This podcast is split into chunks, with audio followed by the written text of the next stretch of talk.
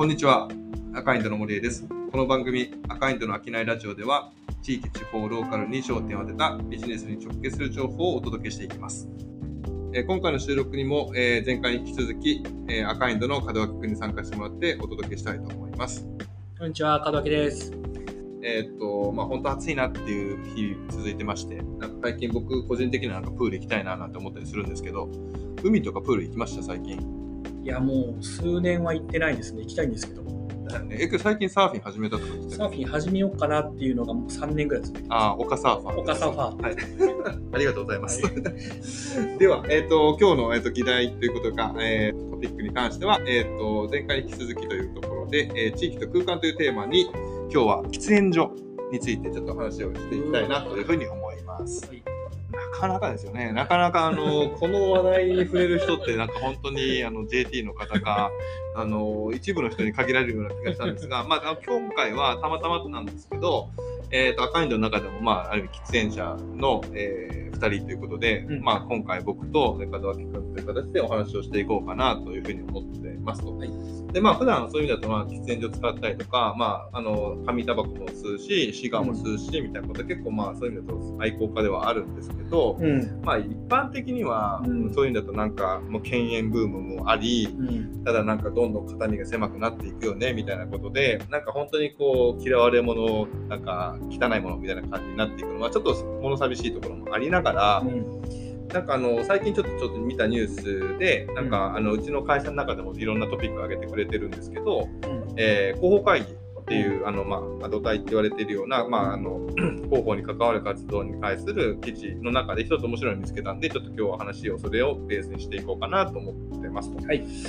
で、あと、アドタイの方で載っていた、えっと、5月24日の記事ですかね、えー土日限定渋谷センター街に投票型喫煙所が登場、ポイ捨て削減を目指すっていうのがありましたと。うん。で、これなんか、あの、面白いなと思って、ちょっと取り上げ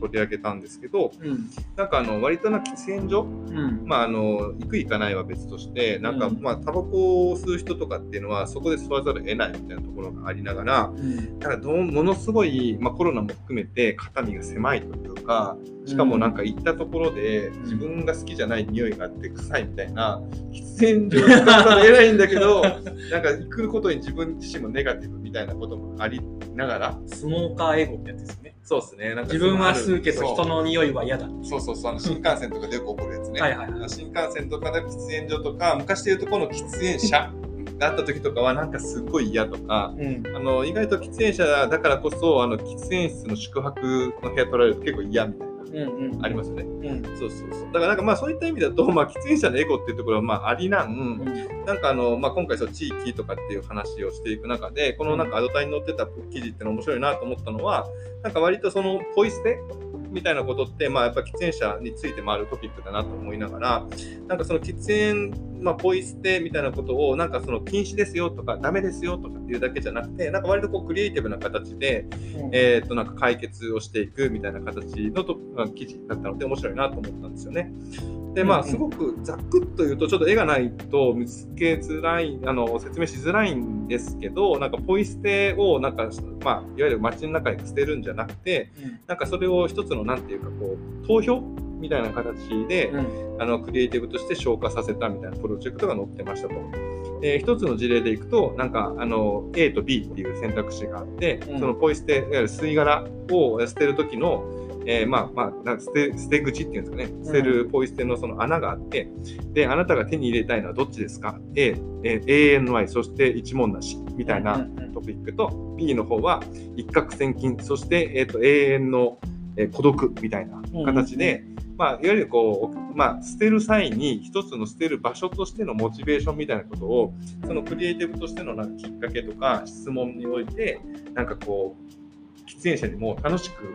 吸い殻捨てるみたいな形のモチベーションが起きるっていうのは結構面白い取り組みだなと思ってました。うん。なんか、うんうん普段だとなんかあの喫煙所どこにあるとかそういうアプリとかは割とこう喫煙者なんで、まあ、あるのは知ってるし見たりするんだけどなんかそのポイ捨てみたいなところの、まあ、僕自身はポイ捨てしないですけどうん。ポイ捨てにつながるそのネガティブななんかイメージみたいなのをこうやってなんかあの解決できるとすごい面白いなって思ったりしますね。まあなんかこれよくあるというか、うん、そのポイ捨てやめようよみたいな、うんうん、あの取り組みってよくあると思うんですけど、なんかこの事例で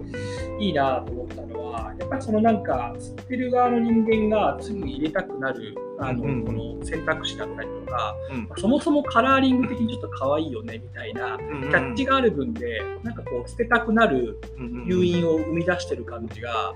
なんかこうソリューションとしてはいいなと思いますよね。なんかなんか本当に無機質なあの鉄の、うん、なんていうんですかね、吸い殻捨てるとこみたいな、そういう感じじゃないのが、まあ、好感持てるなっていうのは、ちょっと思いますね。そうそうそう。なんか、そういう意味だと、なんか、本当そうだよね。なんか、クリエイティブのなんか使い方みたいなことで言うと、なんか赤インドでもこうやっていくプロジェクトの中では、うん、なんかポジティブに何々したくなるみたいな、その、いわゆる、まあ、それが消費者かもしれないし、関わってるチームのメンバーかもしれないんだけど、うん、それがこう本当に、まあ、一種のゲームだよね、うん、なんか今回のやつも投票箱みたいな形で吸い殻が街に広がらないように、まあ、そのゲームの一環として楽しめることにしちゃったことでなんか一つの、まあ、課題解決ができたっていうところはなんかうちも本当に見習うべきだなと思うしなんか僕らも結構そういう視点で実は作ってたりするかなっていうふうに思うね。うん、なんかこう目線として本当に何て言うんですかねあの運営側があのゴミがゴミの種類で分けてこれはこっちに捨ててくださいとかだけじゃなくて、うん、まあ、スモーカー側のこの目線で、まあ、顧客目線であちょっとこうなんか楽しんでどっちに捨てるかみたいなのをこうなんかなんていうんですかね、モチベーションを上げてくれるような内容っていうのは、ちょっとまあ、スモーカー側の感じもするというか、寄り添ってくれてる感じもちょっとします、わかるわかるわかる。なんかこう悪いからネガティブで蓋閉めろみたいなことじゃなくて、まあ、一種ね、共存共栄のところがやっぱりあるし、ありがたい。で、まあ僕らで言うと、ちょっとその顧客視点みたいなこと、ちょっと真面目な話をすると、うん、あの、お客さんの視点でどうやったら、こう、なんかやりたくなるかとか、ファンになるかみたいなことが、なんかこの取り組みにはすごく感じられるなと思ったら、うん、大事にしたいですね。そうですね。なんか、まあそうですね。なんかあの、まあ今回タバコみたいな話で、あえてちょっと喫煙所みたいなことを取り上げたんですけど、多分喫煙所だけじゃなくて、地域でも多分ゴミの問題とか、使わなくなった空き家問題とか、なんかそういった意味だと、ちょっとネガティブに取り上げられるような課題、うん。って結構あると思うんですよね。うん、でなんか僕らもなんかいろんな地域でそういった取り組みをしていく中でちょっとゴミは直接はまだまだないかなと思うんだけど空き家問題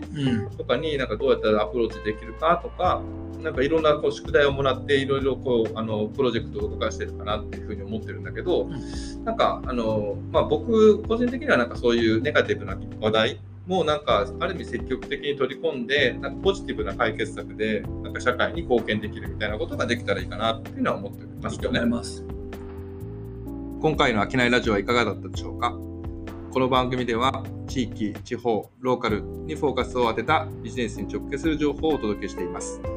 また、当番組では SNS を通じて皆様からのご意見、ご感想などもお待ちしております。ぜひ、ハッシュタグ、あきないラジオをつけてコメントしてください。